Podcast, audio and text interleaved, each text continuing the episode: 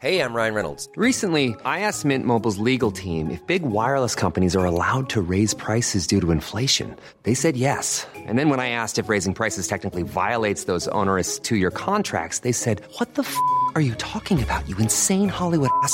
So to recap, we're cutting the price of Mint Unlimited from $30 a month to just $15 a month. Give it a try at mintmobile.com slash switch. $45 upfront for three months plus taxes and fees. Promo rate for new customers for limited time. Unlimited more than 40 gigabytes per month. Slows. Full terms at mintmobile.com.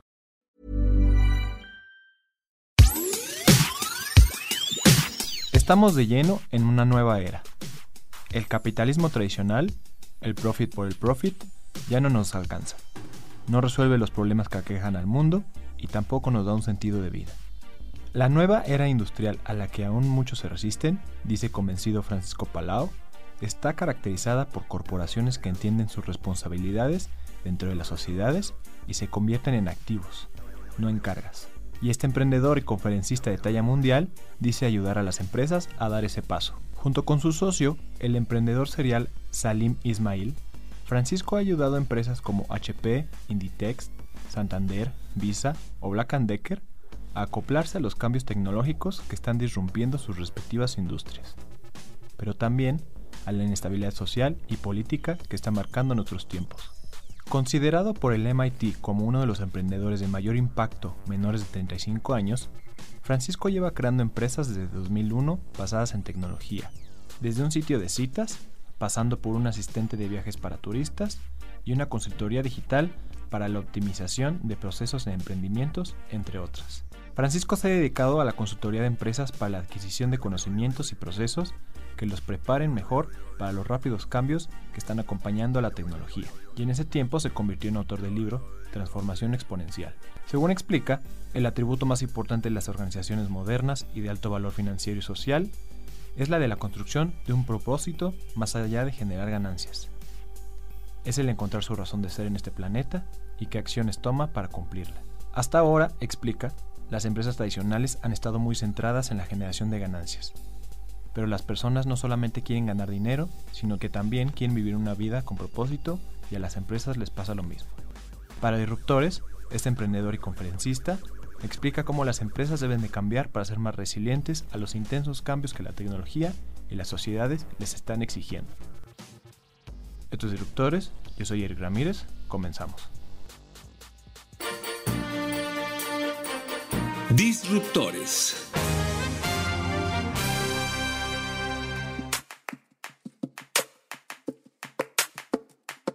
Bueno, eh, a día de hoy estamos viviendo un momento muy interesante en la humanidad y en las industrias en general, porque están confluyendo una serie de tecnologías, al mismo tiempo todas, tecnologías que no teníamos antes, como inteligencia artificial, impresión en 3D, nanotecnología, la revolución en energía, eh, drones, etcétera, etcétera.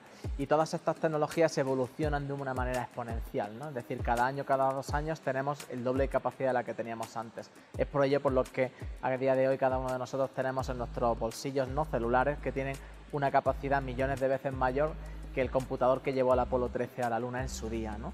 Y eso está al alcance no solamente de las empresas, sino también de las personas.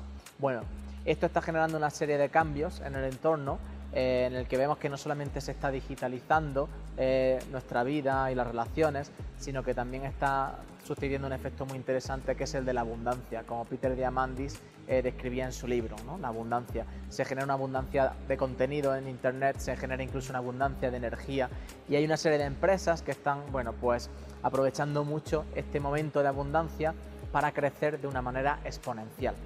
Lo importante a día de hoy ya no es solamente transformarnos digitalmente, porque en el futuro puede que nuestro modelo de negocio deje de existir y aunque lo hayamos digitalizado y hayamos digitalizado nuestros procesos, puede que nuestro negocio en sí desaparezca. Lo que es importante es que nos transformemos hasta, eh, hacia esta era digital, pero perdona, lo importante es que nos transformemos hasta esta, digamos, era exponencial, porque todo se está volviendo exponencial existe el fenómeno de las organizaciones exponenciales, que es lo que Salim Ismail definió muy bien en su primer libro, después de estudiar durante años este tipo de nuevas organizaciones que ha surgido. Las organizaciones exponenciales lo que hacen es conectarse con la abundancia que se está generando gracias a las tecnologías y gestionarla de una manera que pueden escalar exponencialmente ellos mismos al mismo tiempo que lo hace la tecnología. Por ejemplo, Airbnb conecta con una abundancia de lugares para pasar la noche y ha escalado de una manera exponencial.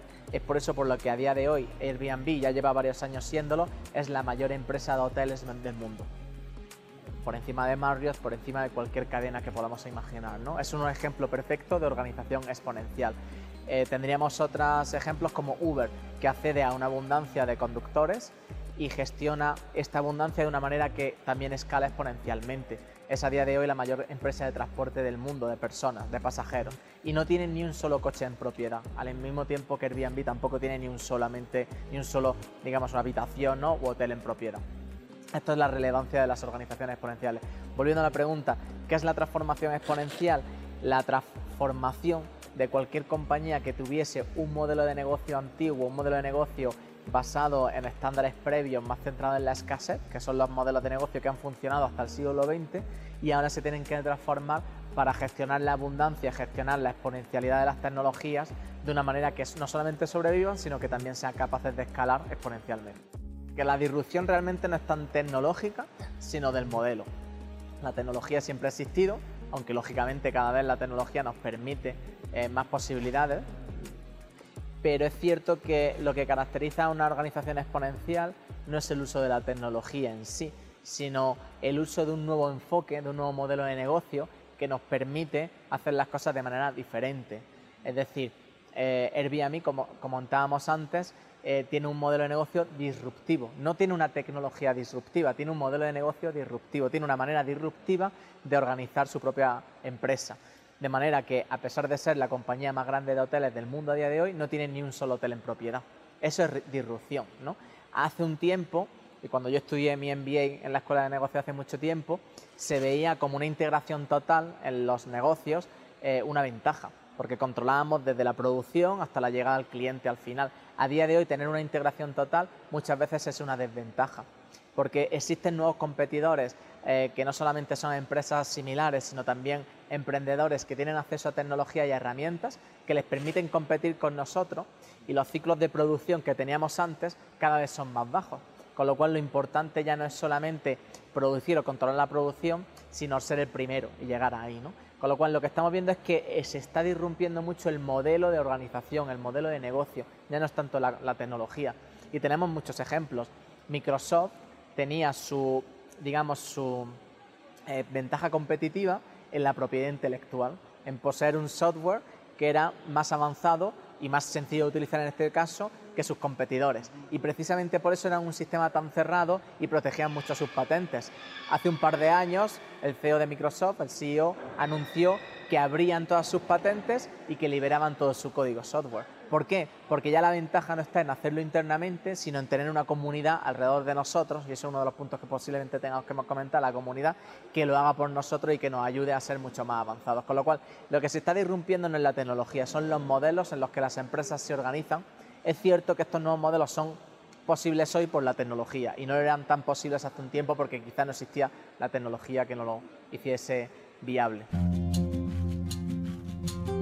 Precisamente el trabajo que hace Salim Ismail, junto con un equipo entre los que yo me encontraba hace unos cinco años, a día de hoy, es durante precisamente cuatro años analizamos justo lo que, no, lo que me preguntas. Estuvimos analizando cuáles eran las características comunes de las empresas que están no solamente escalando exponencialmente, sino de las empresas que también están logrando sobrevivir en esta cuarta revolución industrial. Encontramos 11 características, son lo que llamamos atributos EXO los atributos EXO permiten a la organización, uno, conectar con la abundancia y dos, gestionarla de una manera que puedan escalar exponencialmente, con un nuevo modelo de negocio y con nuevos paradigmas. El atributo más importante que evaluamos o que identificamos que todas las eh, el, atributo más importante que evaluamos y que identificamos que todas las organizaciones exponenciales tienen y que implementan es el de propósito, el propósito de transformación masiva estamos viendo un fenómeno muy interesante en el mundo y no solamente en la sociedad a nivel de personas, sino también en las propias organizaciones.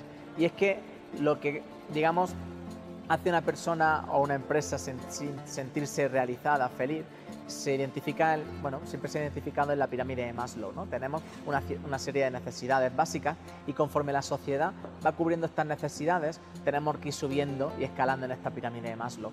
Bueno, las empresas tradicionales han estado muy centradas en la parte económica, en los recursos, y lógicamente una de sus misiones más importantes es dar valor a los accionistas y crecer económicamente.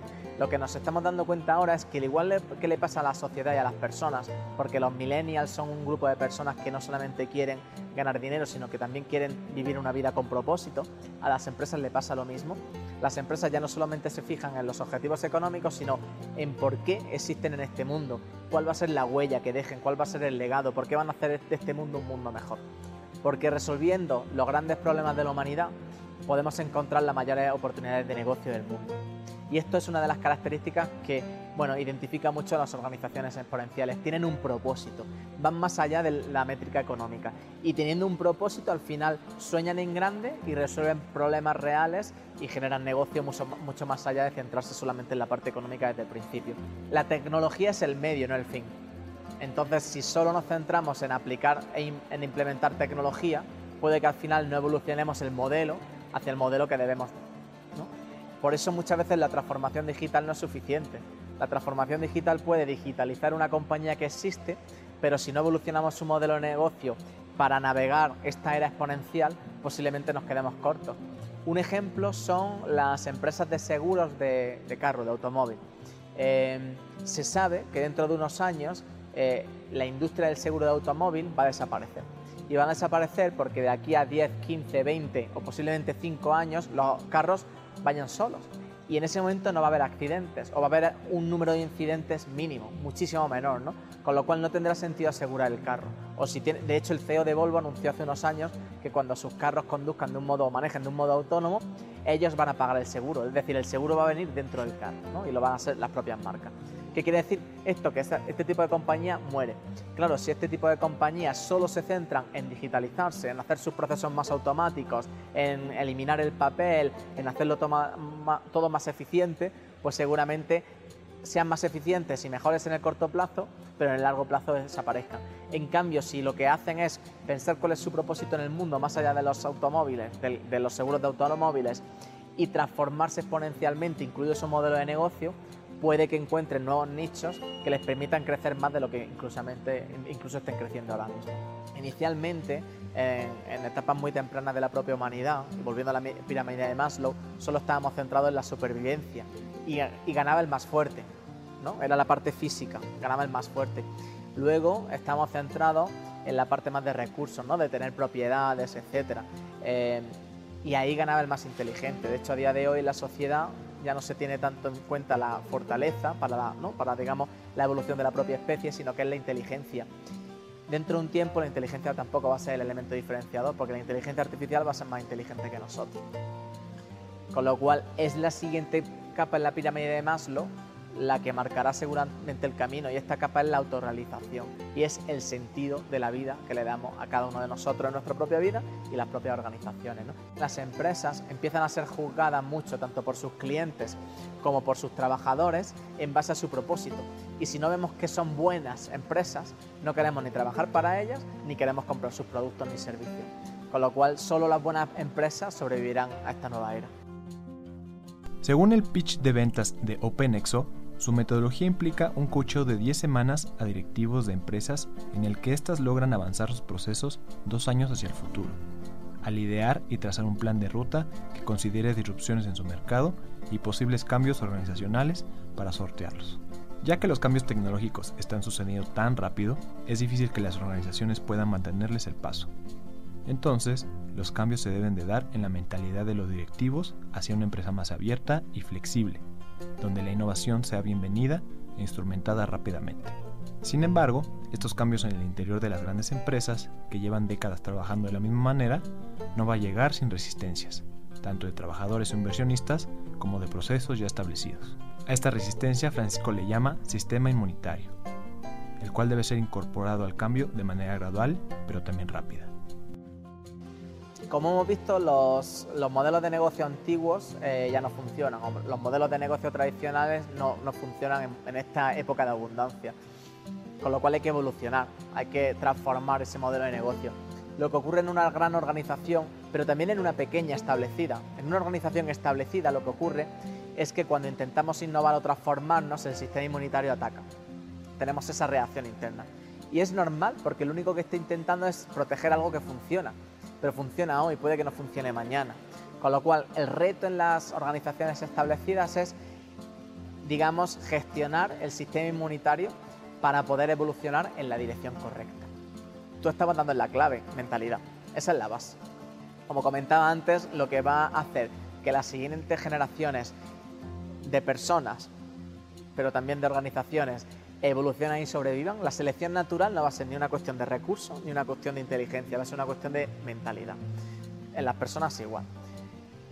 ¿Por qué? Porque al fin y al cabo hay que uno estar abierto mentalmente a darse cuenta de que lo anterior se queda obsoleto, punto número uno, y punto número dos, hay que ser abierto mentalmente para adoptar los cambios, ¿no? Y esto es complejo, esto es complicado. Nosotros cuando trabajamos eh, y todo el movimiento IEXO o EXO, cuando trabaja en, bueno, en proyectos reales para evolucionar, para transformar organizaciones, instituciones o incluso personas, nosotros no nos centramos ni en la parte de tecnología ni siquiera en la parte de metodología, la parte más importante es la mentalidad. Hay que estar abierto para, para el cambio.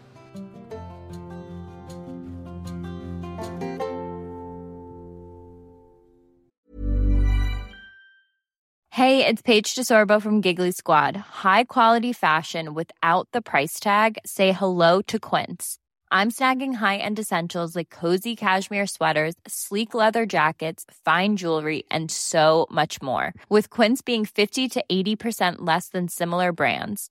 And they partner with factories that prioritize safe, ethical, and responsible manufacturing. I love that. Luxury quality within reach. Go to quince.com slash style to get free shipping and 365 day returns on your next order.